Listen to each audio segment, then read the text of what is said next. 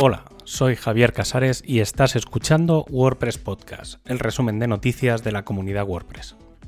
En este programa encuentras la información del 29 de agosto al 4 de septiembre de 2022. Tras la carta abierta de Matt sobre el menú de navegación de la web, con tantas opciones, la nueva propuesta se centra en tener un menú con submenús. Noticias, descargar y extender, con la descarga y las secciones de plugins, temas y demás. El Learn, que incluiría el soporte, los foros o WordPress TV. Una sección de comunidad eh, con las meetups, eh, o el Fight for the Future y una última gran opción de navegación sobre el proyecto. Pero no solo nos vamos a encontrar ese cambio en el menú de navegación de los contenidos, sino que este cambio afecta a otros elementos, sobre todo cuando está registrado o no en la web. En este caso siempre va a haber una opción de acceder o registrarse, algo que anteriormente no era continuo, y si está registrado los menús se irán adaptando según lo que puedas hacer o no en esas páginas.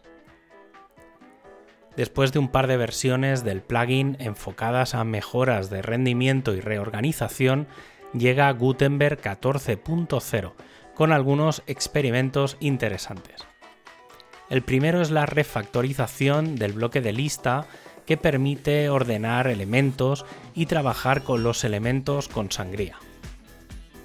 Otro de los elementos que siempre ha faltado es el control axial de los elementos, que va a permitir ajustar el espaciado horizontal y vertical.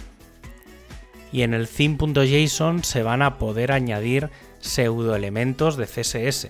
Un ejemplo efectivo sería el de un botón con su foco, pudiendo diferenciar un botón cuando está activo, se pasa el ratón por encima o tiene foco pudiendo cambiar tamaños, formas, colores y cualquier otro formato de estilos. Y un cambio importante para los temas clásicos, hasta ahora todos los componentes de apariencia en la barra de opciones, que incluyen los espaciados, bordes o tipografía, se van a poder activar incluyendo una línea de función. Esta línea eh, que se puede añadir, por ejemplo, en el Functions, permite activar estos componentes en la barra lateral y tenerlos disponibles en el editor de contenidos. También se ha añadido soporte a tipografía y espaciado a prácticamente todos los elementos que lo pueden soportar y necesitar. Y si hablamos de versiones, WordPress 6.0.2 finalmente no es solo una versión de mantenimiento, sino que también ha adquirido la etiqueta de versión de seguridad, en la que se han parcheado tres vulnerabilidades. La primera es una posible inyección SQL en la Link API, la segunda es vulnerabilidad XSS en la pantalla de plugins y la última un escape en la función de meta. El equipo de Core está trabajando en la aplicación de las actualizaciones de PHP a todos los niveles, para que WordPress 6.1 sea lo más compatible con PHP 8.0 y 8.1, además de comenzar una fase beta para PHP 8.2. Hay que recordar que muchos de los mensajes de alerta que ahora en PHP 9 se convertirán en errores, por lo que actuales avisos podrían hacer que WordPress deje de funcionar en versiones futuras. Otro de los elementos interesantes sobre los que se trabaja es la posibilidad de utilizar las partes de plantilla sobre los temas clásicos. En este caso, la idea sería ir a la sección de apariencia, ahí encontraríamos las partes de plantilla y al entrar tendríamos un listado con distintos fragmentos de la página que podrían ser editados. El equipo de performance sigue trabajando en la decisión sobre el sistema a implantar para la integración del WebP como formato. Lo primero es decidir cuál es la mejor calidad a aplicar en las imágenes que cumpla con unos mínimos y que se ajuste a un tamaño mejor que el que ofrece JPEG. Y por otro está la decisión de la creación de uno o múltiples formatos de subimágenes, guardando siempre el original y tomando la decisión de si mantener solo JPEG o WebP o ambos.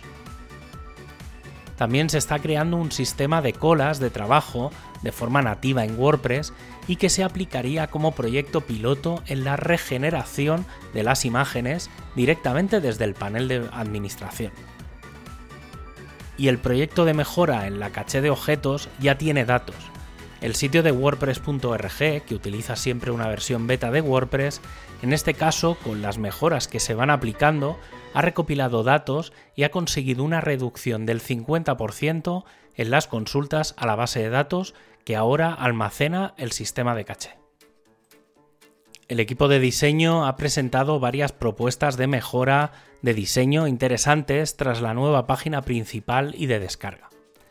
La primera de las propuestas es la del editor del sitio que cambia su menú lateral a la derecha para quedarse con todas las opciones a la izquierda en el nuevo formato de navegación que se está implementando en todo el panel de administración de forma progresiva.